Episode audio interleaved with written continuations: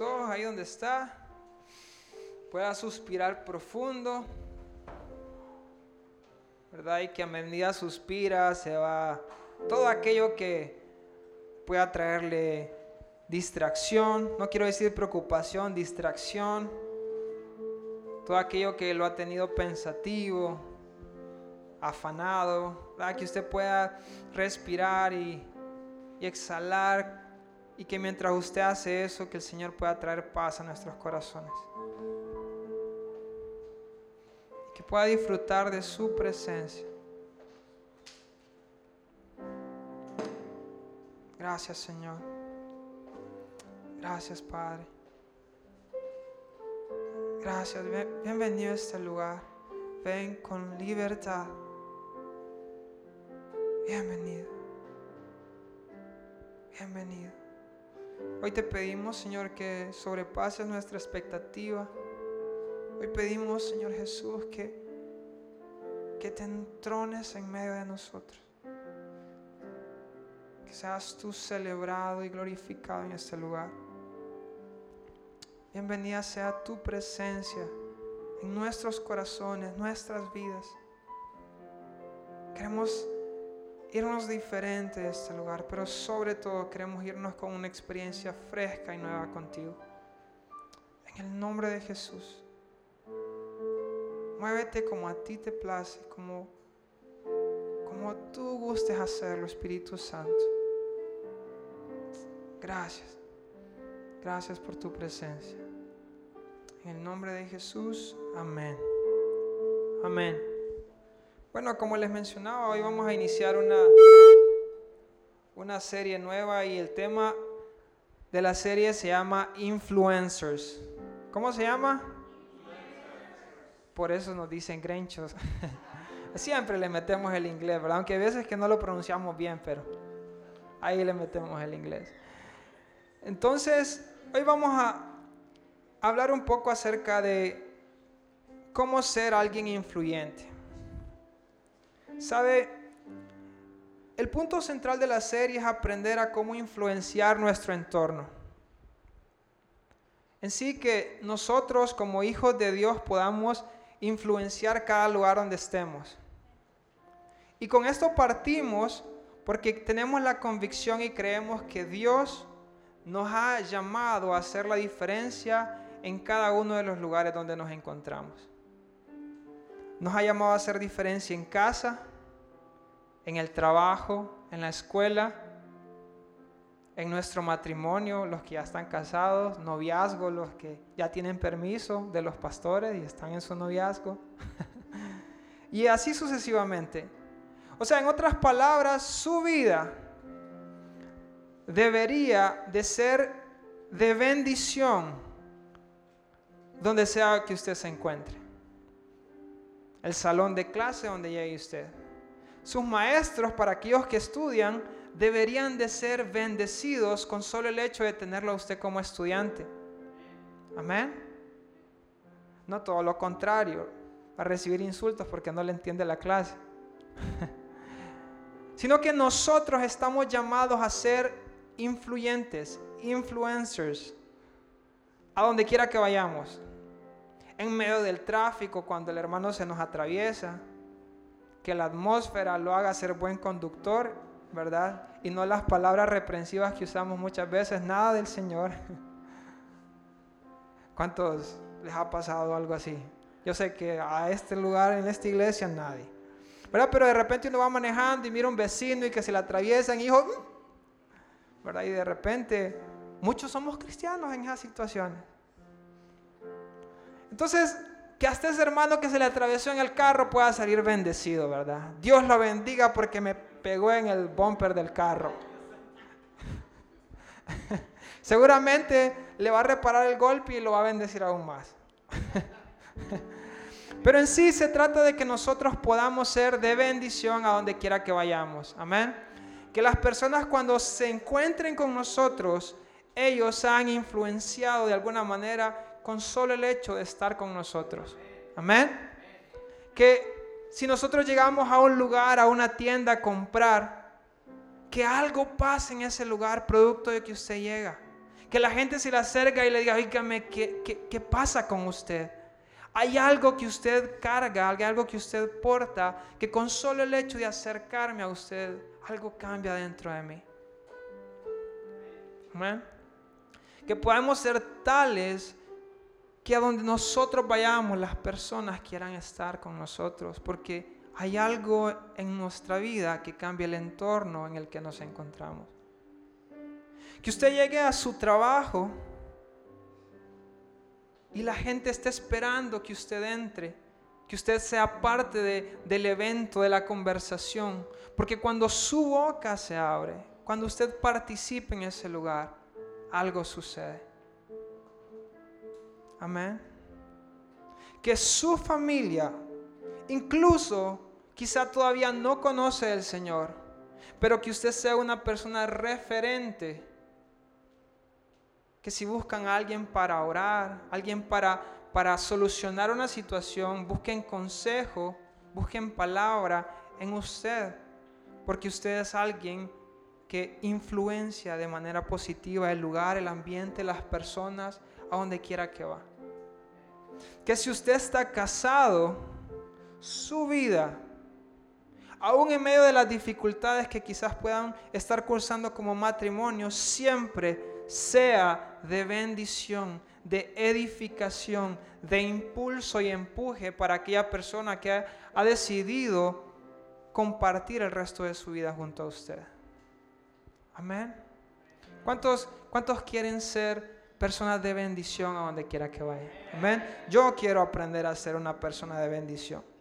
Y a lo largo de esta serie vamos a aprender no solo cómo usted puede ser influyente en su trabajo, en su familia, con sus amigos, eh, en el tráfico, sino que imagine llegar al punto de ser tan influyente, de poder de alguna manera impactar una ciudad.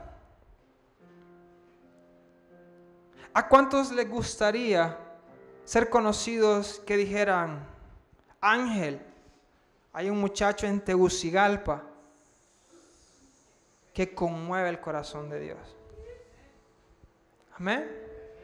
Que de San Pedro Sula se sepa que ahí en Tegucigalpa, ¿en qué colonia Ángel?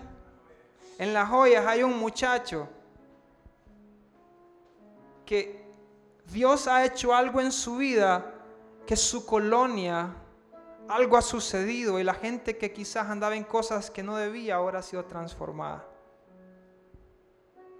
Porque podemos empezar con un amigo, con un familiar, pero llegar al punto de conmover una ciudad, de conmover un país, de conmover un continente.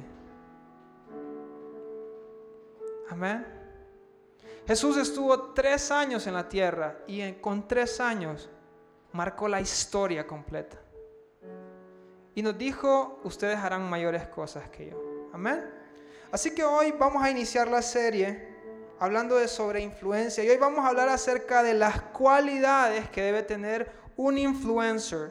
¿De qué vamos a hablar? Así que hoy usted se va a ir de aquí sabiendo cuáles son las cualidades que yo debo tener como persona para poder ser alguien de mucha influencia.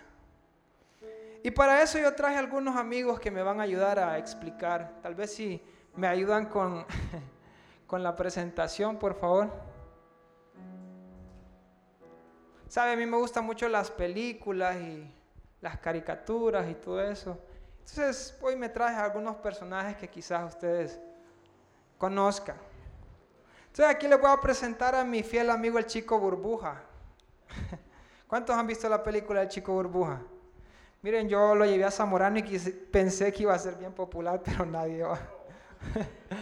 Bueno, para los que no lo vieron, el chico burbuja es un muchacho en una película que a él lo aíslan en una burbuja porque su sistema inmune está deficiente y debido a eso pues no puede ser expuesto al ambiente externo porque se puede enfermar. ¿Verdad? Entonces, no voy a hablar sobre la historia de la enfermedad ni de su sistema inmune, porque no es el tema, sino de la burbuja. Y vamos a usar la burbuja ejemplificando qué es la capacidad de poder influenciar a otras personas. O sea, si usted está como él solo en la burbuja, usted no tiene capacidad de influenciar a nadie. Quizá sí tiene capacidad de estar en un ambiente y que el ambiente no lo influencia a usted porque está dentro de la burbuja. Pero no está influenciando a nadie. Entonces quizás usted de las personas que dice, no, yo voy a mi trabajo y viera qué chismosa es la gente en mi trabajo. ¿Verdad? Pero eso a mí no me afecta. Y quizás no lo afecte. Pero su vida no está haciendo nada para que los chismosos dejen de ser chismosos. No sé si me explico. ¿Verdad? Oh, no, fíjese que yo estoy ahí en, un, en una empresa. Mire, esa gente sí es sinvergüenza. Nunca trabaja.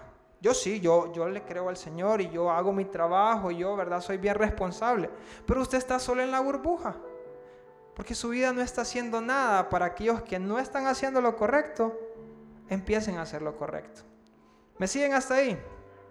Si usted tiene la burbuja, usted tal vez no es influenciado por el ambiente, pero su vida no está haciendo nada por influenciar el entorno en el que se encuentra. Si usted no tiene burbuja, está en grave problema, porque para donde Chente le da, para ahí va la gente y usted va detrás de ellos. ¿Verdad? Ahora, ya dejando eh, eh, eh, el ejemplo claro, el reto nuestro es que esa burbuja pueda cada vez crecer y crecer y que pueda entrar uno, dos, tres, cuatro, cinco, una familia, una empresa, una ciudad, un país que puedan ser transformados debido a la influencia que mi vida tiene en el entorno. Amén. Y para ello vamos a seguir con otro personaje.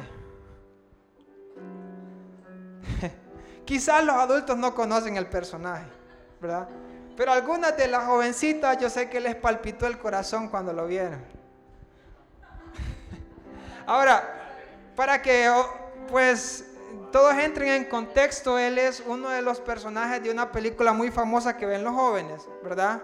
Nosotros los adolescentes. que se llama Los Vengadores, ¿verdad? Y él es el famoso Capitán América. ¿ah? Ahora, no, no quiero que se me distraiga con el físico del muchacho, ¿verdad? No, no es el físico que vengo a presentar.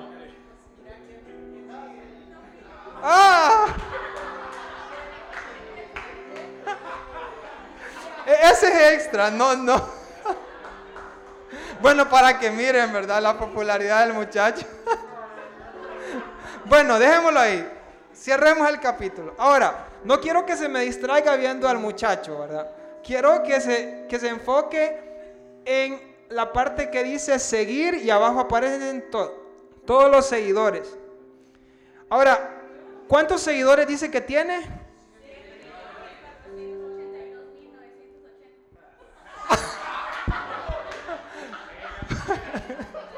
ok, eso es simple coincidencia, ¿verdad? No. Bueno, vamos a seguir. Tiene 7.482.980. Ahora, este personaje, su burbuja ha crecido tanto que su vida, ¿verdad? Lo que él hace, lo que él postea en Facebook, lo que él dice, está alcanzando o puede alcanzar a 7 millones de personas. 7 millones de personas de alguna manera son influenciados por este personaje. Ahora, pasemos al siguiente. Quizás Ahí ya tenemos otro más conocido. Yo creo que me le pusieron al... Bueno, todos conocen a Vicente Fernández, ¿verdad? No, no. Ahora, Vicente Fernández influye a 7 millones 207, 207, 778 mil personas. Lo dije bien, yo creo que me equivoqué. Bueno, olvídenlo, 7 millones y la cifra. ¿Verdad? Es que como no es cristiano, por eso no. Entonces Vicente Fernández, su burbuja ha crecido tanto que de igual manera influye 7 millones de personas. Sigamos a la, a la otra. Ok, este personaje no es tan influyente como los demás. Sin embargo, está alcanzando 4 millones 220 mil 72 personas. pero su burbuja es un poco más pequeña, ¿verdad? Me están agarrando la onda, me van entendiendo. Ok, sigamos con el otro. Ahora, este tipo tiene la capacidad de influenciar 122 millones. Dejemos la cifra para no equivocar. 122 millones de personas. O sea, yo preguntaba en Zamorano, ¿cuánta es la, la, población en tal país? Y algunos decían 7 millones, 10 millones, 8 millones, 12 millones, 17 millones. Este tipo está influenciando 122 millones de personas. O sea, países enteros están siendo influenciados por Cristiano Ronaldo. La burbuja de Cristiano Ronaldo yo creo que tiene a todo Centroamérica y parte de Sudamérica metida. Por decir algo, ¿verdad? Porque tiene seguidores por todo el mundo. Ahora, son 122 millones de personas a las que les está ejerciendo influencia. Ahora, vamos a ir a la parte más, al personaje más importante en este día. Ya no hay más, eh, no, ¿verdad? Listo. Ahora, ¿cuántos traen los, celulares a la iglesia? Levante la mano los que andan los celulares. Todos los que andan celular. No, de verdad. Ok, ahora, van a hacerlo ustedes y de ahí se lo van a prestar al vecino que no anda el teléfono. Yo quiero que usted busque en su Facebook su perfil.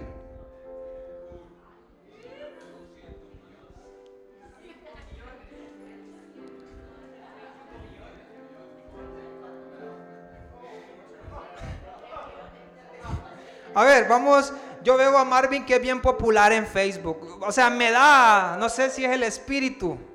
Vamos a, vamos a ver, Marvin, comentanos por favor cuántos seguidores tienes en Facebook.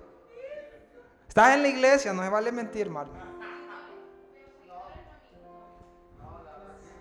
No, amigos, amigos, amigos. Sí, amigos. Que el Señor lo perdone. Lo vamos a dejar ahí. Vamos a ver a Carol. Carol también se mira que es popular. ¿Cuántos amigos tienen en Facebook, Carol? Vamos a ver, vamos a por mientras Carol se prepara, vamos a preguntarle a, a la comadrita Alejandra. 1535. Marvin, ok, 1535. La burbuja de Marvin como que no se ha inflado mucho. ¿Qué opinan ustedes?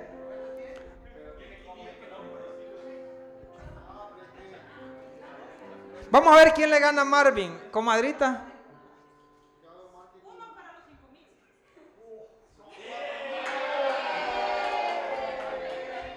Uno para los cinco mil. La comadre como que ya ha extendido un poco su capacidad, ¿verdad? Está llegando a las grandes ligas. la, de, la redarguyó el espíritu. 900, no, está más bajo que más. Ok, vamos, una última persona. Vamos a ver a Darwin. Se me quieren hacer que tienen el Facebook cerrado en la iglesia. Mm. 977. Entonces, yo creo que necesitamos inflar la burbuja, ¿verdad? Ahora, un dato importante solo para que se, se den cuenta cómo puede ejercer la influencia de una persona en su entorno. Que Cristiano Ronaldo, cuando fue transferido de un equipo a otro, el equipo pagó 105 millones de euros por vendérselo al otro equipo. Ahora, el día que hicieron oficial, que anunciaron que él, si, me equivoqué en la cifra, me corrigen, ¿verdad? Yo lo vi ahí, no sé, 105 millones está correcto. Sí. Ok, bueno, ¿qué tal que me vayan a salir un madridista ahí, se me vaya a enojar porque le puse una cifra menor? 105 millones. Ok, ahora, el día que hacen oficial la compra, ¿verdad? Y que el equipo que lo compra publica, en un día se vendieron tantas camisas que en ese día recaudaron 54 millones de euros. La mitad de lo que estaban invirtiendo en el jugador. Óiganme, 54 millones recaudados en un día en ventas de camisas. ¿Se imaginan el impacto que tiene esta persona? En un día, 54 millones. Ahora, el Facebook y todo eso solo es para que reflexionemos, ¿verdad? Yo no le vengo a hablar cómo es que usted va a hacer más amigos en Facebook. no, ¿verdad? No se trata de eso. Un dato curioso sí es que si no estoy mal, usted debe alcanzar los 5 mil amigos en Facebook para eh, llegar al límite. Si usted llega ahí ya no puede aceptar a nadie porque ya llegó al top. Entonces tiene que crear un fanpage. Nadie de aquí creo que hemos llegado ahí todavía. Solo la comadre con el dato erróneo.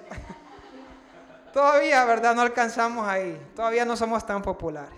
Pero bueno, vamos a ver qué habla la palabra. Que, ¿Cuáles deberían de ser las cualidades de una persona para poder ser un influencer? Yo quiero que usted me acompañe, Daniel, del 1 perdón, Daniel 1 del 1 al 7. Y dice, durante el tercer año del reinado de Joaquín, rey de Judá, el rey Nabucodonosor de Babilonia llegó a Jerusalén y rodeó la ciudad con su ejército. El Señor dejó que Nabucodonosor capturara a Joaquín y que también cayeran en su poder gran parte de los utensilios del templo de Dios. Nabucodonosor se llevó a los prisioneros a Babilonia y puso los utensilios sagrados en el tesoro del templo de sus dioses. No sé si estoy leyendo muy rápido.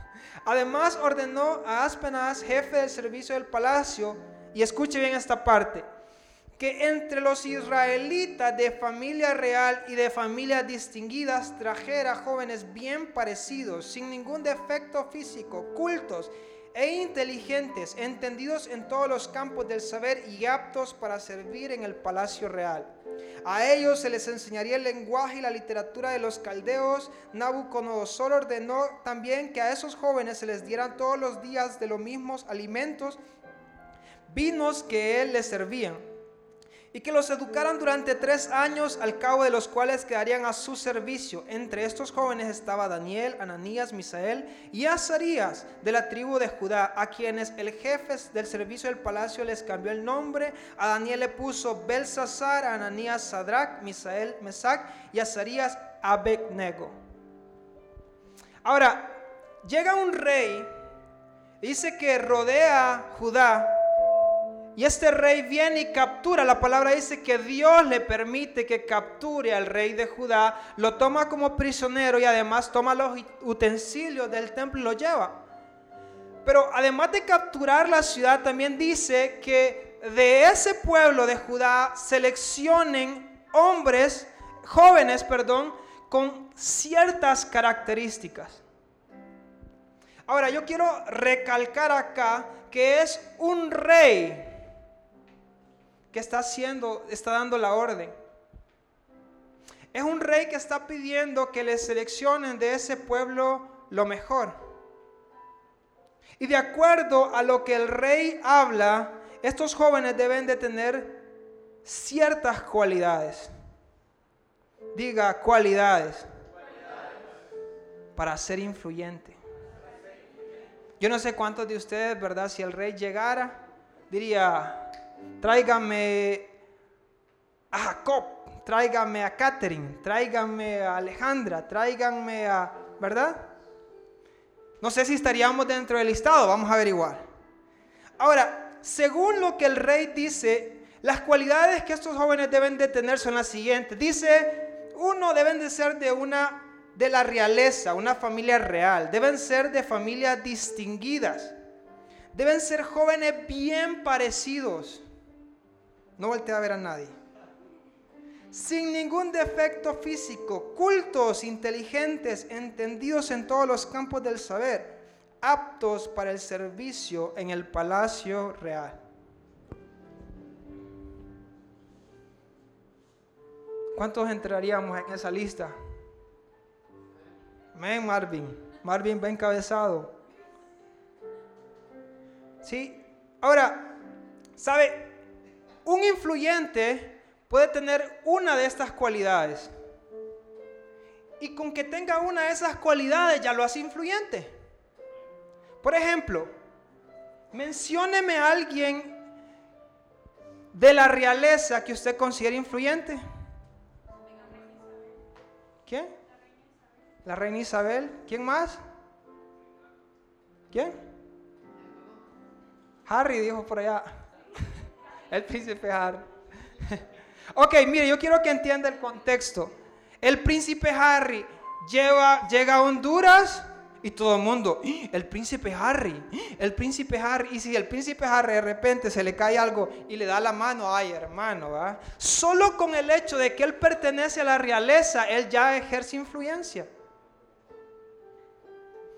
¿Verdad? Lo que el príncipe Harry dijo, ya los medios le prestan atención. ¿Por qué? Porque es alguien de la realeza. Y sencillamente por ser de la realeza, él ya tiene influencia y, ejerce influencia en todo el entorno a donde él va. Sencillamente porque es de la realeza. Ahora también dice alguien que sea de familia distinguida. Menciónenme a alguien que por ser de una familia reconocida es influyente. Por ejemplo, si viniera a nuestro servicio desde Estados Unidos el hijo de Donald Trump,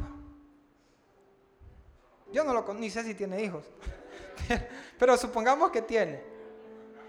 Yo les aseguro, hermanos, que estaríamos en la plana del periódico porque a una iglesia ahí por no sé dónde llegó el presidente de Estados Unidos y, estuvo un día con ellos. Sencillamente porque él es hijo de Donald Trump. Vamos a orar por sanidad interior, hermano. Entonces que solamente porque es hijo de una familia distinguida, sencillamente él ejerce influencia en su entorno. Sencillo. Ahora, también el rey menciona jóvenes bien parecidos. No mira a nadie, ¿verdad? Aquí todo el mundo es bonito, guapo, ¿verdad? Sí, gente bien hechita, conforme a la imagen y semejanza del Señor. Amén.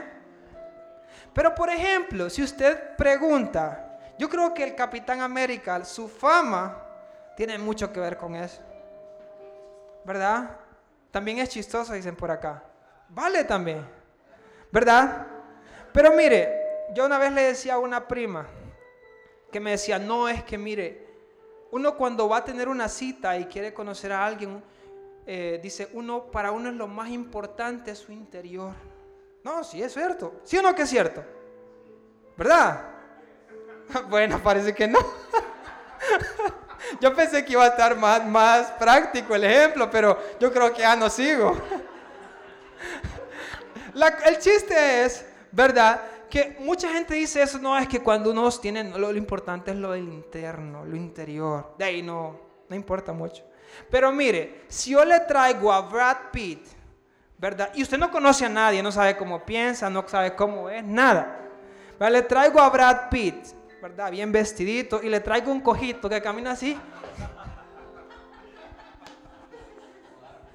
¿Verdad usted? El cojito es buena gente, lindo, precioso, hermoso, como el Señor lo hace para usted. Pero pero yo creo que a menos que el Espíritu Santo le hable, usted se va con el cojito.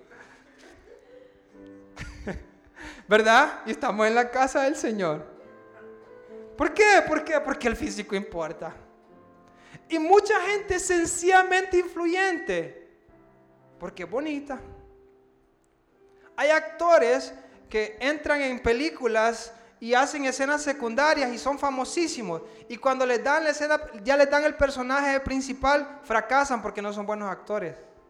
Sencillamente son íconos que por la belleza que tienen atraen gente y los ponen en las películas. Pero como actores principales no dan bola. Porque no tienen talento muchos. Solamente es que tienen una cara bonita, ¿verdad? Y eso los hace ser influyentes. ¿Verdad? Pero aquí todos somos bellos. Entonces, eso no aplica. Amén. Y yo sé que todos nos iríamos con el cojito. Amén. Bueno, y también dice gente culta. Ahora, en algunas versiones la traduce como personas con la capacidad de aprender. Esa es una cualidad también que debe tener una persona influyente. Mire, yo tenía un compañero en Zamorano que era, que es, ya lo mandé para otro lado, que es, ¿verdad? Es colombiano. Mire, ese, ese tipo sí era de los más haraganes que he visto yo. No le gustaba hacer nada, ¿verdad? Y, y caía mal, pues, porque el, instructor nos daba la tarea, ¿verdad? Y todos íbamos a trabajar y él miraba cómo se medio quedaba y le empezaba a platicar al instructor. Eh, para platicar era buenísimo. Y el tipo tenía una cualidad, él era una persona bien culta, entonces sabía de cualquier cosa. Usted le hablaba de fútbol, le hablaba de lo que usted le hablara, sabía. Entonces el chiste es que nosotros, ¿verdad? Como buenos estudiantes íbamos a trabajar y él se quedaba platicando con el instructor. Pero como sabía tanto de tantos temas, miren, los instructores se deleitaban hablando con él. Y platicaban y platicaban y platicaban y nosotros sudando, ¿ah? Y lo volteábamos ahí sudando. Y el tipo así era en todos los módulos. Y al cabo de los módulos, sencillamente él tenía la mejor nota. Y no podía discutir con el instructor porque gracias a que él era culto, ¿verdad? ganaba la atención del instructor y sencillamente se ganaba la mejor nota. Ahora, él llegaba a la clase y tardaba dos días para que el maestro ya lo identificara quién era. Siempre que hacían convocatorias, él tenía que estar ahí. ¿Por qué? Porque sabía mucho, de muchos temas. Y la gente lo ubicaba donde quiera que estuviera. Y él así ejercía influencia siempre, sencillamente porque era alguien culto porque sabía de mucho de temas, ¿verdad? Y debido a eso él ejercía influencia. Ah, para aquellos que no nos gusta leer muchísimo, hay que leer, es importante. No para ir a los módulos de trabajo, ¿verdad? Y engañar al instructor de módulo, que el Señor lo reprenda, pero, pero sí es importante poder saber. Ahora, también decía, una de las cualidades era entendidos en todos los campos del saber. Y de la mano pone también inteligentes. Hay gente que sencillamente ejerce influencia por ser inteligente. ¿Cuántos recuerdan a Gary? ¿Cuántos conocen a Gary? Para los que conocen a Gary, yo creo que no, no cuesta mucho darse cuenta que él es muy inteligente. Yo recuerdo que cuando Gary fue a Zamorano, tuvo un problema en la colonia y debido al problema que tuvo, lo hicieron eterno, un término que quiere decir que quedó aislado de toda la colonia chapina, debido a que, como rechazado, aislado completamente. O sea, supuestamente nadie tenía que hablarle, nadie tenía que compartir con él, porque debido a esa situación que tuvieron, él quedó aislado. Ahora, eso eran como la primera dos semanas, quizás, no recuerdo qué, pero veníamos iniciando trimestre. Nadie se conocía, nadie sabía quién era quién, nadie sabía quiénes tenían buenas, nadie. Uno sencillamente se conocía por nombre. Resulta que cuando ya la clase, ¿verdad? Empezamos a ser evaluados en exámenes y en cosas, resulta que se da cuenta todo el mundo que Gary era inteligente. Es inteligente, sigue bien. ¿verdad? Y aquel que había sido rechazado y que nadie quería estar tiempo con él, ahora qué creen? Salones de estudio que casi como estos pasaban llenos de gente porque Gary les estaba dando tutorías, el Eterno.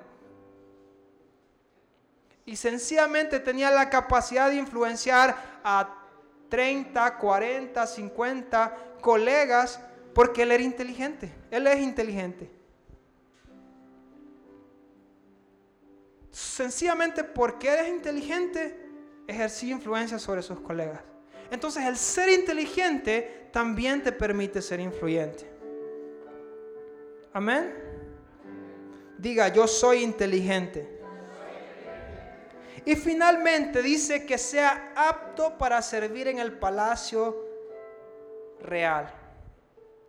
O sea, aparte de todas estas cualidades, otra versión dice y con las cualidades suficientes para estar en el palacio del rey. O sea, no solo tenía que cumplir con las cualidades anteriores, sino que habían otras cualidades que estos muchachos debían tener para ser aptos y poder servir en el palacio del rey.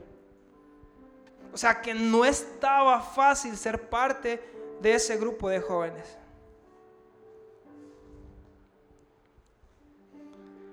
Ahora, mire, yo cuando leí eso me hice una autoevaluación. Familia real, no entro. Familia distinguida, no, tampoco no entro. Bien parecido es cosa de criterio, ¿verdad? Algunos sí, otros no. No vamos a entrar en contacto porque todos somos hechos a la imagen y semejanza de Dios. No estoy diciendo que soy guapo, eh. Estoy, diciendo que no la vamos a discutir porque todos somos guapos. Amén. No, no crea la mentira que, que no va a haber. Yo tenía una primita que mi tía era bien traumada con, con lo el aspecto físico, ¿verdad? Y el ejercicio y todo eso. Y mi primita tenía como unos, creo que como unos ocho años. Y a ella le gustaba comer. Y entonces mi, tía, o sea, la hostigaba en realidad. Porque que tenés que cuidarte, que esto, que lo otro, y que no sé qué. Y llegaron al punto a tener problemas por aquello. Porque mi tía le escondía la comida. al punto de que en realidad era un problema serio. Hasta de rechazo muchas veces. Ahora, el asunto es que yo un día queriendo ser parte de influencia positiva, llego de mi primita y le digo, eh, Carla se llama ella mira, Carla, le digo, Carlita, le digo, yo creo que deberías de colaborar con mi tía para que... Y entonces ella estaba jugando, creo que era GameCube en aquel entonces, ¿verdad? Y estaba metida en su juego, ni me estaba prestando mucha atención. Pero yo ahí queriéndola, mira, Carlita, le digo, yo creo que deberías de tratar, mira, por tu salud y no sé qué. Y empecé. Y me vuelta a ver, primo me dice, ¿vos crees que en todo el mundo no va a haber un muchacho que quiere una gordita? Y yo, yo en realidad me, pero en realidad me dio risa, ¿va? Yo dije, bueno, sí, tiene razón, y volví a jugar. Entonces yo dije yo, todos pasamos. Amén. Dele un fuerte aplauso al Señor porque lo ha hecho bello, bonito. Entonces lo de bonito entramos. Ahora, cultos, mm, en realidad yo creo que tengo mucho que aprender. Inteligentes, creo que hay gente más inteligente de lo que soy. O sea que en realidad, honestamente, ¿verdad? No cumplo con muchos de los requisitos. Quizá yo no hubiera sido parte del grupo. Y probablemente muchos no nos sentimos calificados para ser parte de ese grupo élite que llevaba el rey para ejercer influencia sobre un reino Personas que en un futuro iban a ejercer influencia sobre un reinado como tal. Y sabe, y en Romanos 8 del 7 al 18 dice, y si somos hijos, somos también herederos, herederos de Dios y coherederos con Cristo. Si es que padecemos juntamente con Él para que juntamente con Él seamos glorificados pues no tengo duda de que la aflicción del tiempo presente de nada se compara con la alegría venidera que habrá de revelarse en nosotros. Yo le tengo una buena noticia hoy. ¿Sabe? Usted no tiene que ser hijo del príncipe Harry, de nadie de ellos, porque su papá es el rey de reyes y señor de señores. Y usted es coheredero con Cristo. Amén. Ahora, calificamos. Amén. Pero me gusta el pasaje porque dice no solo que somos herederos con, con, Cristo, ¿verdad? Sino que dice, dice, y si somos hijos, somos también herederos, herederos de Dios y coherederos con Cristo, si es que padecemos juntamente con Él, para que juntamente con Él seamos glorificados. Pues no tengo dudas de que las aflicciones del tiempo presente en nada se comparan con la gloria venidera que habrá de revelarse en nosotros. Fíjese que muchos sabemos que somos hijos de Dios. Y usted le platica y dice, no, yo soy hijo y soy eh, rey, ¿verdad? Coronado con Cristo. Y lo hablamos, lo confesamos, pero en realidad muchas veces no lo creemos. ¿Por qué? Porque la palabra dice que somos coherederos con Cristo, pero también dice que padecemos aflicciones al igual que Él. Amén. O sea que parte de que usted sea parte de esa realeza va implícito un proceso de vida. Sabe que a mí me gusta mucho la historia del apóstol Pedro. En una ocasión, la palabra menciona que él está pescando y lleva toda una noche pescando y no logra capturar absolutamente nada. Alguien que se dedicaba a la pesca toda su vida probablemente sabía cómo hacerlo y de qué manera resultaba mejor. Y de pronto se acerca una persona y le dice a Pedro que lance su red. Y Pedro le dice, no, no, le dice, pero ni siquiera sabía quién era ese hombre, pero le dice, hey, yo he estado pescando toda la noche y no he logrado capturar nada. Porque según los pescadores, es mejor pescar de noche porque el pez no ve, está oscuro. Más fácil es más difícil, perdón, es hacerlo de día porque el agua cristalina, ¿verdad? Y ven las trampas y todo eso. Resulta que este hombre se acerca a Pedro y Pedro viene, obedece, tira la red y captura tantos peces que dice que la red se rompe. Y muchas veces eso sucede con nosotros. Muchas veces eso sucede cuando encontramos, nos encontramos con Jesús. Nuestras vidas es transformadas. Y aparte de que hemos sido transformados, nos llenan de promesas. Y hay etapas de nuestra vida cuando venimos iniciando que todo es tan bonito, ¿verdad? Pero el problema es que muchas veces no nos cuentan que sigue en los próximos años. Y Dios te da promesas, Dios te habla de muchas cosas que va a hacer con tu vida, cómo te va a bendecir, cómo esto y lo otro. Pero en ese proceso muchas veces nos olvidamos y perdemos de corazón la identidad de realeza. Porque en muchas ocasiones nos equivocamos, en muchas ocasiones le fallamos a Él y nos sentimos culpables cuando en realidad nunca se ha tratado de nosotros. En muchas ocasiones hemos intentado hacer cosas y hemos fracasado. Y nos sentimos mal. Sentimos que, hemos decepcionado a Dios muchas veces. Muchas veces venimos a la iglesia y estamos presentes en los servicios, pero en realidad estamos estancados por dentro. Nos estamos ahogando por dentro. Necesitamos que alguien nos dé la mano y nos levante, porque decimos confesar a Jesús, estamos presentes en los servicios, vemos el mensaje, pero por dentro solo Jesús sabe cómo necesitamos realmente recordar nuestra identidad de reyes. Y el apóstol Pedro tiene ese encuentro y de ahí para allá su vida es totalmente diferente. Pasión, entrega con el Señor. Si Dios le decía a Pedro que, bueno, en una ocasión le dice que se lance al mar, ninguno de sus discípulos lo hizo. Pero él no tuvo duda y se paró sobre el mar y caminó.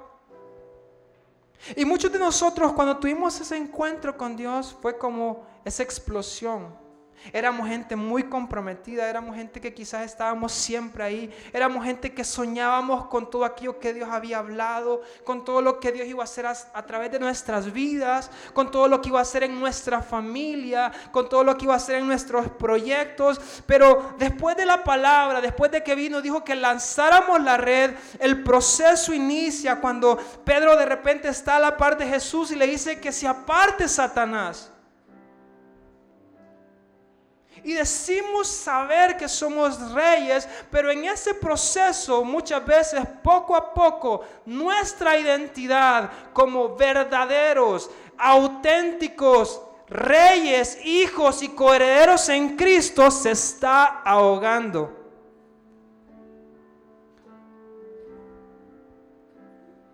Y pareciera que la situación empeora. Pedro no solo lo rechazan y le dicen que se aparte Satanás, sino que que Él quiere estar ahí. Y cuando dicen que a Jesús lo van a entregar, Pedro dice, no, no, no, si a ti te entregan, yo iré contigo. Y Dios te ha dado promesas. Dios te ha hablado de muchas cosas y dice, yo voy a persistir hasta el final. Pero Pedro dice eso y más tarde Dios le dice, cantará el gallo y cuando lo haga tú ya me habrás negado. Tres veces. Pedro después de que lanza la red su vida había sido totalmente transformada, pasión, entrega, dispuesto a hacerlo todo, pero en la medida que el proceso en su vida va avanzando, poco a poco su identidad ha sido siendo afectada. Al punto que un día se da cuenta que ha negado a Jesús. Aquel quien había cambiado su vida completamente. Y muchas veces así nos sentimos. Estamos presentes en un discipulado, pero sentimos que solo somos bulto ahí.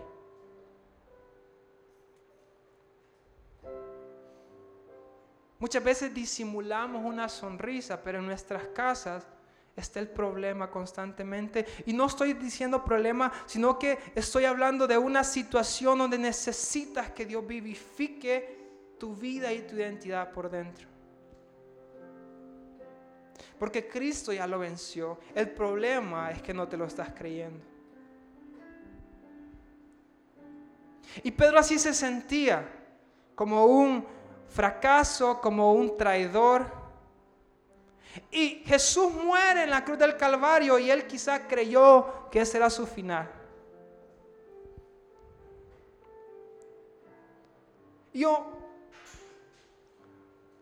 yo me imagino la escena cuando Pedro se da cuenta que su amado maestro es crucificado y él regresa al punto donde comenzó. Porque muchas veces así pasa. Nos sentimos tan defraudados al Señor, nos sentimos tan mal que muchas veces regresamos a donde Jesús nos encontró. Hoy iniciamos algo y nos fue mal y regresamos heridos, decepcionados, frustrados, cansados, internamente sin esperanza. Y Pedro está en la barca nuevamente. Y a lo largo viene un hombre y le dice nuevamente que lance la red. Y Pedro reconoce la voz. Perdón, él reconoce la voz y en ese momento recuerda la escena.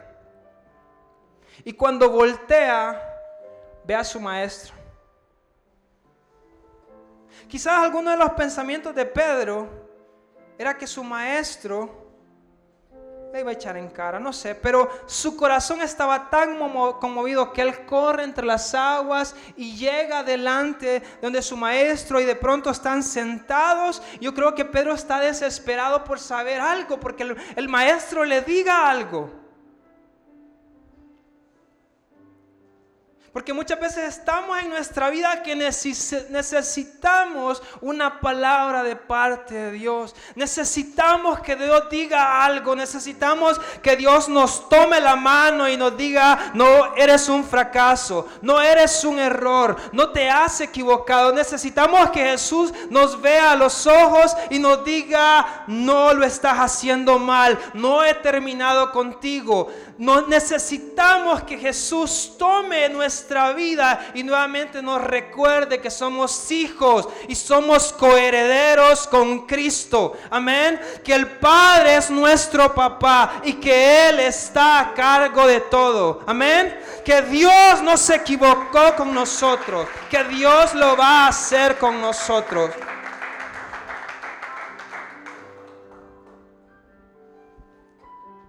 Yo siento que el Espíritu Santo hoy quiere recordar a personas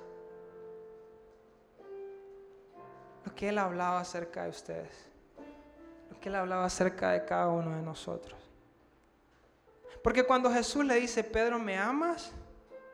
Y le dice, sí te amo, apacienta mis ovejas. Y le repite tres veces, pero en la tercera se siente triste y le dice, Señor, pero si tú sabes conoce los corazones y sabes que te amo. Muchas veces cuando vamos delante del Señor creemos que Dios nos habla desde una perspectiva de juicio y creemos que nos dice, ¿viste cómo fallaste? Viste las oportunidades que te he dado y no has logrado hacerlo. Pero en realidad Dios lo que estaba haciendo no era trayendo juicio sobre On, sino trayendo afirmación. Porque el Señor le había dicho a Pedro que él iba a ser estratégico y que las llaves del reino iban a ser dadas a su vida. Ese momento Jesús afirma a Pedro y Pedro realmente entiende que Dios jamás se puso en una postura de no creer en lo que iba a hacer con él. Un tiempo más tarde, aquel que falló, que lo negó y que creyó haber sido un fracaso, se levantó y en su primer mensaje, tres mil personas se convirtieron. Amén. Yo quiero que ahí donde estás cierres tus ojos.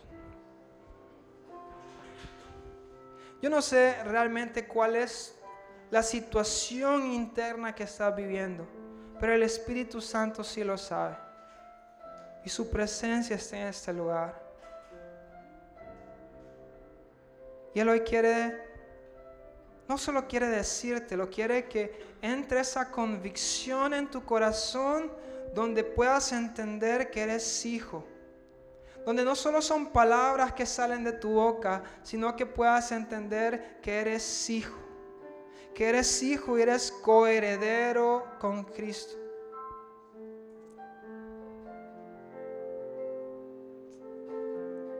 Gracias Jesús.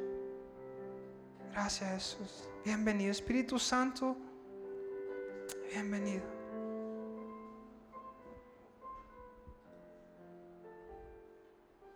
Yo siento, Eliezer, que el Señor le dice que usted es como un José.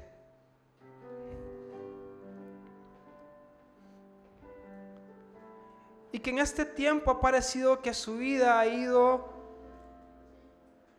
de fracaso en fracaso. Pareciera que como cuando José fue vendido, fue esclavizado, fue encarcelado. Pero yo puedo sentir como Dios le dice que lo que usted ha visto como un fracaso, Él lo ha visto como una ganancia. Porque dice el Señor, tu corazón no es el mismo con el que empezaste.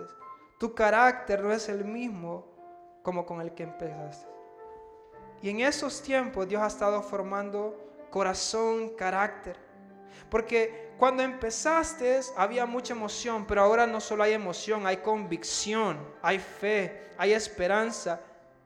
Hay un hombre maduro que en realidad ahora se ha levantado en favor de su familia, en favor de su vida. Un hombre que ha sido transformado en el proceso. Y hoy Dios quiere que sepa que su vida ha ido en aumento de gloria en gloria. Bienvenido Espíritu Santo. Yo te pido Espíritu Santo que puedas llenar el corazón de Eliezer ahora mismo. Ahora mismo. Yo hablo libertad, Señor Jesús.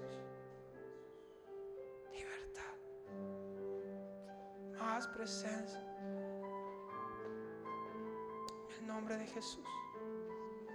Yo me uno a su fe, Señor, y veremos cumplida la palabra. Veremos cumplida la palabra. En el nombre de Jesús. En el nombre de Jesús.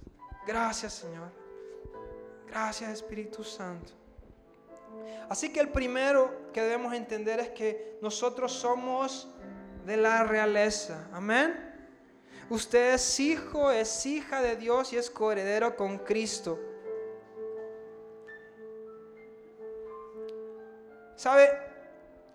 Y también una de las características que menciona es que somos de familias distinguidas.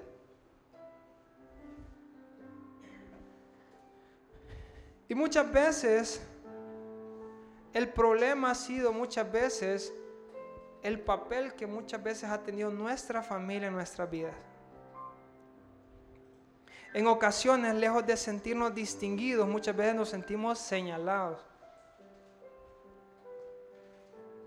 Porque tal vez venimos de familias disfuncionales, de divorcios, madres solteras, abandono. Y muchas de estas experiencias que hemos vivido son producto de áreas de nuestra vida que han sido afectadas. Y debido a esas afecciones nos sentimos limitados para crecer. Hay gente que tiene mucho temor porque muchas veces en su casa no fue afirmado con un abrazo, con un te amo. Y, y queremos sentir aprobación en las demás personas. O muchas veces no recibimos ese afecto de parte de papá y no sabemos ni cómo abrazar a alguien. Y todas esas experiencias que vivimos en familia, lo que han traído muchas veces son cadenas que lo que han provocado es que no podamos crecer. Y eso está evitando que ejerzamos influencia en los lugares donde estemos. Y es como una cadena que Satanás ha traído sobre, tu, sobre nuestras vidas para mantenernos estancados. Quizás Dios te ha hablado que vas a hablar con personas en público y lo que menos quieres es hablar con personas porque tienes pena. Pero hoy el Señor quiere restaurar corazones. Hoy el Señor quiere restaurar heridas. Amén hoy si ha habido en tu corazón la dificultad de poder expresar amor a otros porque en tu casa papá no lo pudo hacer contigo, porque nunca supiste que era poder sentir ese afecto de parte de papá. Hoy el Señor quiere restaurar, quiere restaurar, quiere realmente quitar temores, quitar ofensas, quiere sanar corazones. Hoy el Señor en este momento quiere completamente cicatrizar heridas, producto de traumas que vivimos en casa, producto de circunstancias que nos marcaron y que afectaron nuestras vidas. Hoy el Señor quiere sanar completamente, restaurar completamente esas heridas porque quiere levantarnos. Hoy la pena de hablar en público, hoy la dificultad para poder abrazar, hoy el rechazo en tu vida. Yo declaro en el nombre de Jesús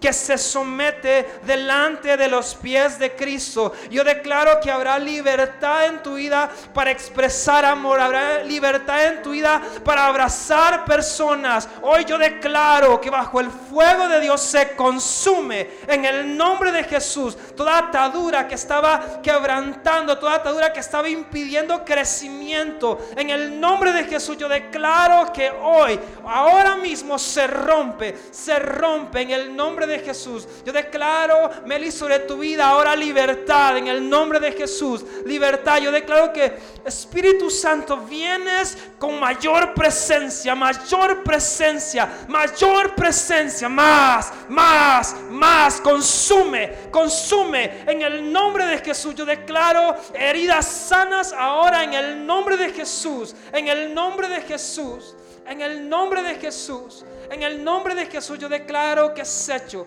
Ahora mismo se sana, se sana todo aquello que había marcado nuestros corazones, nuestras mentes, toda inferioridad. En el nombre de Jesús.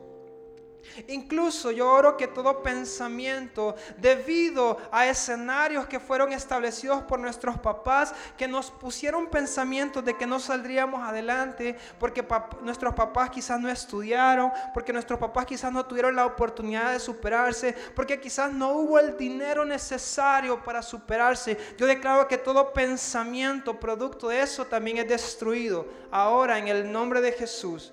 En el nombre de Jesús, todo pensamiento de fracaso, todo pensamiento que decía que no ibas a alcanzarlo porque no tenías las cualidades suficientes, yo declaro ahora en el nombre de Jesús que es cancelado, que es quitado. Yo declaro en el nombre de Jesús que ahora tú levantas una generación que va a influenciar su entorno. Yo declaro que los temores no serán impedimento, Padre, en el nombre de Jesús. En el nombre de Jesús yo declaro que es hecho. Yo declaro que es hecho. Yo declaro que a través de Cristo, a través de Cristo somos sanos, restaurados completamente restaurados y a través de Cristo, Padre, tenemos libertad en el nombre de Jesús. En el nombre de Jesús. ¿Sabe? Una de las cualidades también dice que, que deberían ser jóvenes bien parecidos.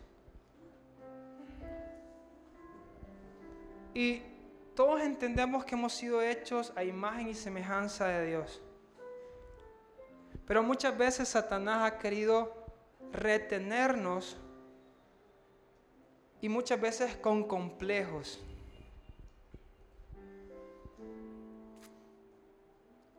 Muchas veces tenemos la dificultad de desenvolvernos porque nos acomplejan ciertas cosas. Te acompleja tu cabello, te acompleja tu físico. Y hay algo en tu vida que te acompleja, algo en tu vida que te limita.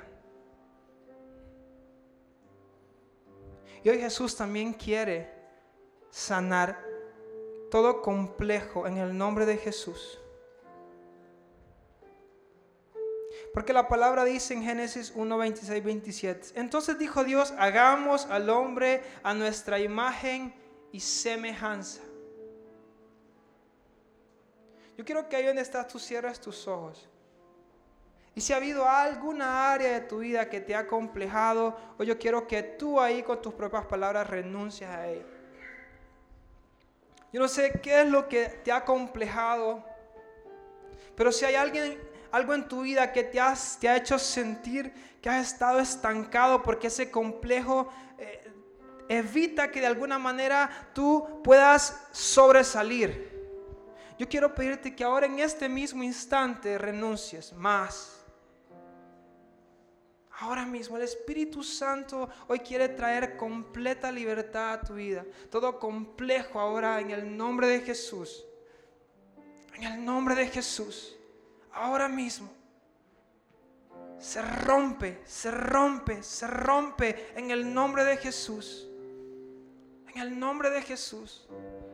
Hoy yo declaro que todo complejo se quebranta ahora mismo en el nombre de Jesús. En el nombre de Jesús yo declaro que es hecho, es hecho.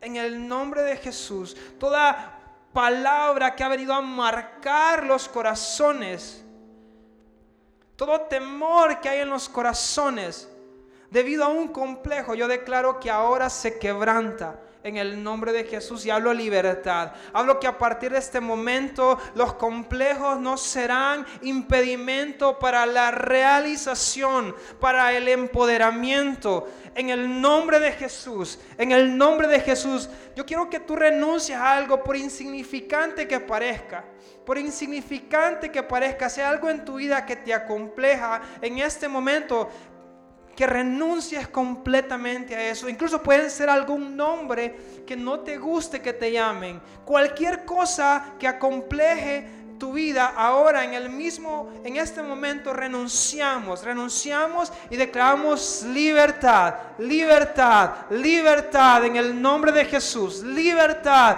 libertad, declaramos libertad en todas las áreas de nuestra vida en el nombre de Jesús en el nombre de Jesús, a través de Cristo Jesús, Padre, reconocemos, reconocemos que somos personas hechas a imagen y semejanza tuya y somos perfectos en Cristo Jesús. Nada, nada nos limita, nada, Padre, en el nombre de Jesús es hecho, es hecho. En el nombre de Jesús. En el nombre de Jesús el nombre de Jesús. Y otra de las cualidades que menciona es que personas que deben que sean cultas e inteligentes. Dice porque el Señor da la sabiduría y de sus labios brota conocimiento e inteligencia. Proverbios 2:6. Dice, tus mandamientos me han dado inteligencia, por eso odio tanto, odio toda senda de mentira. Salmos 119, 104. Y dice Proverbios 8:14, en mí se halla el consejo y el buen juicio, yo soy la inteligencia, mío es el poder. muchas veces no nos sentimos aptos. Muchas veces creemos que no somos lo suficientemente listos. Y muchas veces nos creemos los menos calificados para hacer aquello para lo cual Dios nos llamó.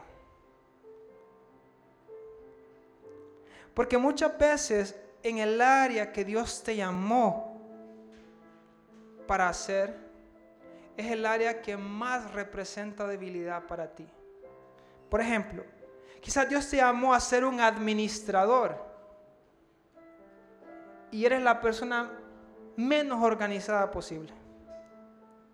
Y no solo estás consciente de que es tu mayor debilidad, sino que muchas veces toda la gente alrededor te lo recuerda. Y te recalga cuán desordenado eres. Porque muchas veces la debilidad más fuerte que tenemos tiene mucho que ver con aquello que Dios nos ha, ha llamado a hacer. Y hemos sido tal vez en ocasiones lastimados hasta por nuestra propia familia.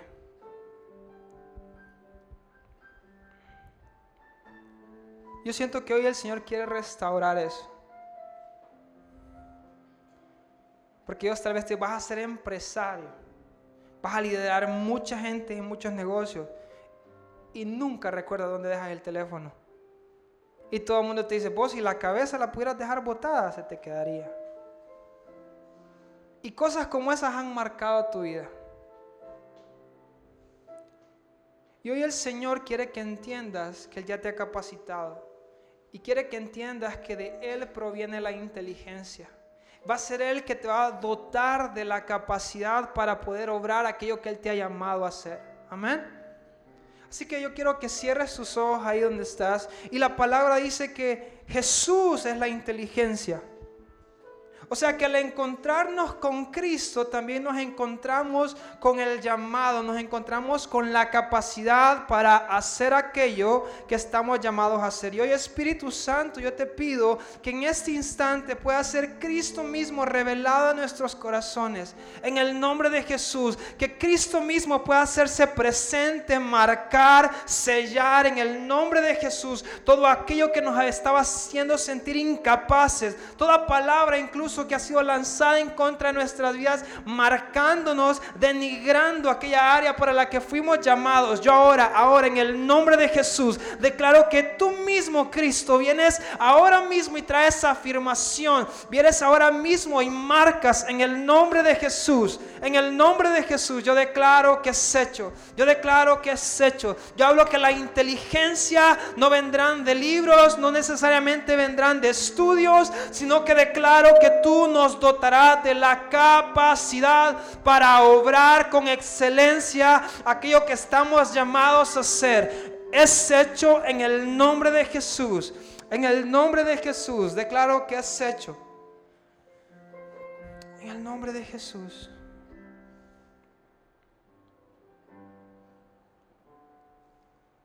Gracias Jesús. Quiero que ahí donde estás cierres tus ojos, te permanezcas así si tienes los ojos cerrados.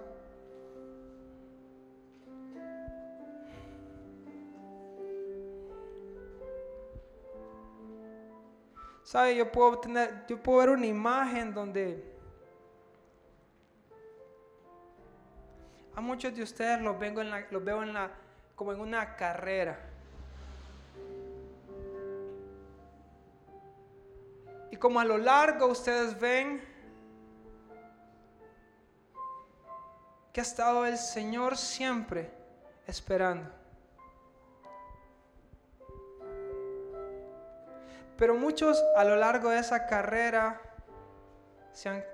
nos hemos cansado, nos hemos sentido frustrados, tristes.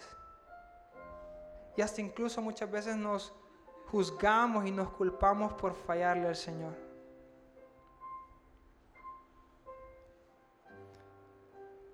Y yo quiero que tú te visualices en esa carrera. Pero yo quiero que visualices que al final de esa carrera está papá con los brazos abiertos. Y que no importa cuántas veces te equivoques. No importa cuán perfecto o imperfecto seas, Él jamás bajará su brazo. La última cualidad decía que ellos tenían que ser gente apta para poder servir en el palacio. Pero Dios jamás bajará sus brazos porque Cristo ya nos hizo aptos. Padre, hoy venimos a declarar en el nombre de Jesús que esta casa, Señor, está llena de personas de mucha influencia en el nombre de Jesús. Yo declaro que estamos dotados de cualidades, Padre, que quizás no en la tierra, pero en el reino, en tu trono, nos califican como personas de influencia. Hoy yo hablo en el nombre de Jesús que somos gente llenos y entendidos que tenemos identidad de reyes y sacerdotes. En el nombre de Jesús declaro que somos gente que no, Padre, que experiencias pasadas familiares jamás nos detendrán. Hoy son sanas en el nombre de Jesús. Yo declaro que la inteligencia, Señor, se irá revelando en la mayor medida que Cristo se va haciendo perfección en nosotros. En el nombre de Jesús, yo declaro que es hecho. Yo declaro que es hecho. Yo declaro que en este tiempo, Señor, Padre, hoy somos dotados, somos capacitados y calificamos como aquellos jóvenes que tú has llamado al servicio. Yo hoy vengo hablando que cada uno en este lugar ya es calificado para ser un agente de influencia a donde quiera que vaya. En el nombre de Jesús, en el nombre de Jesús, en el nombre de Jesús, yo declaro que es hecho. Yo declaro que es hecho. En el nombre de Jesús. Gracias. Gracias. Ángel, yo le voy a pedir que se ponga de pie. Y solo levante sus manos ahí. Yo literalmente he podido sentir cómo en este tiempo no ha sido fácil para usted.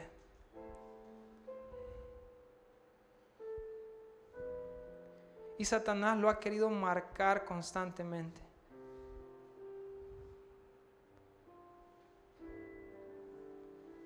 Pero hoy Dios quiere que sepa que Él jamás ha dudado de que usted lo va a hacer. Y que aún en las circunstancias más difíciles de su vida, Él le dice, yo estoy contigo. Y no solo está contigo, sino que siempre está con sus brazos abiertos para recibir. Yo puedo sentir cómo su vida ha sido muy marcada por palabras que han lastimado su corazón. Pero es como que usted ha hecho un escudo para que eso ya no lo lastime. Pero han sido palabras incluso de gente muy cercana, de familia, gente amada por usted. Y usted ha sido como que ha encajonado su corazón para que todo eso no siga lastimando y como que se ha hecho fuerte. Pero el Señor hoy quiere romper ese, ese caparazón y hoy quiere entrar a su corazón. Porque el Señor dice, no has tenido que hacer nada, no vas a tener que hacer nada, yo te califico. Hoy yo declaro, Padre, en el nombre de Jesús, que hoy las voces se callan. Hoy yo declaro, Padre, en el nombre de Jesús, que el camino y la carga se hace ligera a través de Cristo Jesús. En el nombre de Jesús yo declaro que es hecho. Yo declaro que Él, Padre, te pertenece en el nombre de Jesús. En el nombre de Jesús. Es hecho, Señor. Es hecho. Yo le voy a pedir que ahí donde usted pueda ponerse de pie y así en ese mismo sentir podamos adorar unos cuantos minutitos más. Que ahí en su corazón no necesita hablar, solo necesita levantar sus manos y que podamos cantar esa canción nuevamente.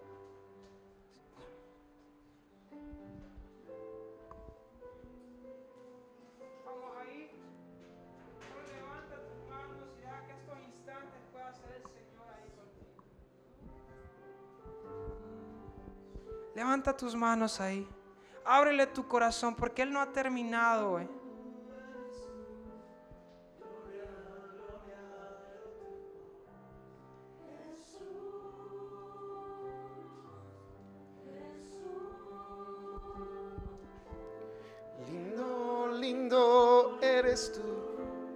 Gloria, gloria yo te doy, Jesús. Jesús. Lindo, lindo eres tú. Gloria, gloria yo te doy. Jesús, Jesús. Lindo, eres tú. Gloria, gloria yo te doy. Jesús, Jesús. Delante del trono, tu belleza, quiero ver tu rostro llevas delante del trono, muestra tu belleza.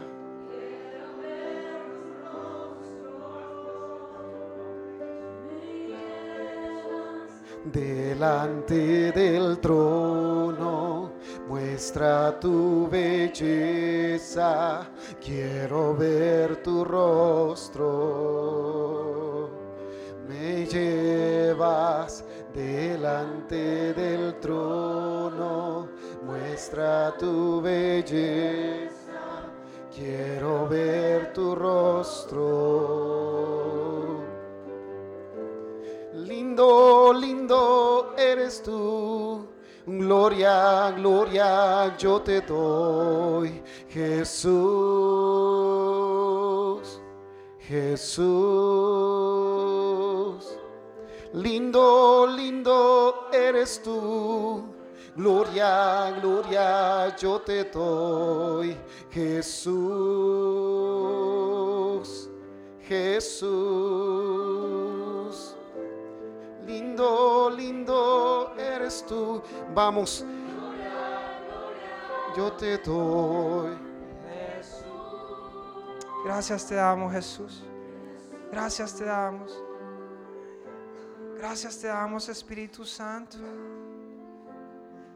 Gracias. Permanece con nosotros. Ayúdanos a atesorar tu presencia.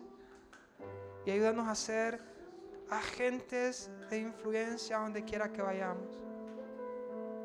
Gracias por tu amor y por tu misericordia, Señor. Quédate con nosotros el resto de este día. Te bendecimos y necesitamos más de ti, Señor. En el nombre de Jesús. Amén, amén y amén. ¿Cuánto le pueden dar un fuerte aplauso al Señor?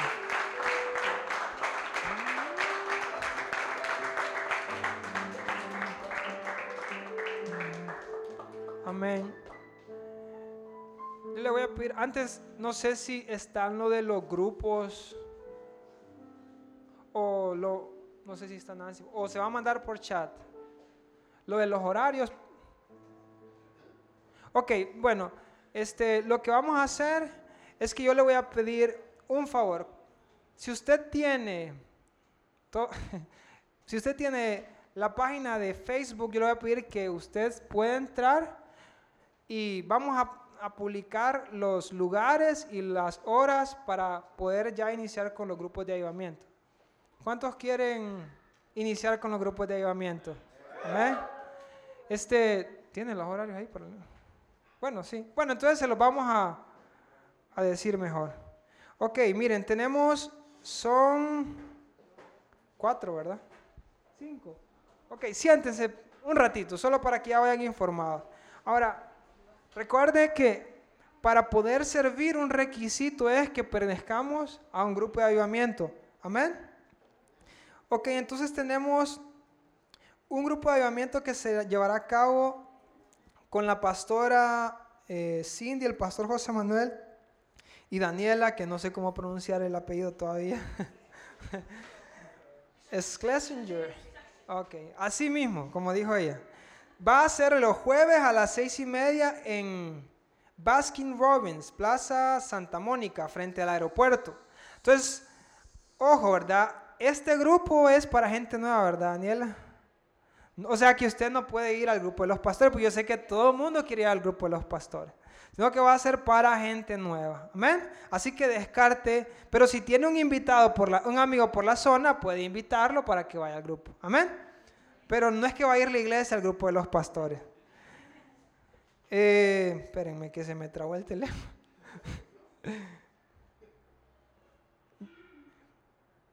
ok, tenemos eh, otro en la Kennedy en el Expreso Americano.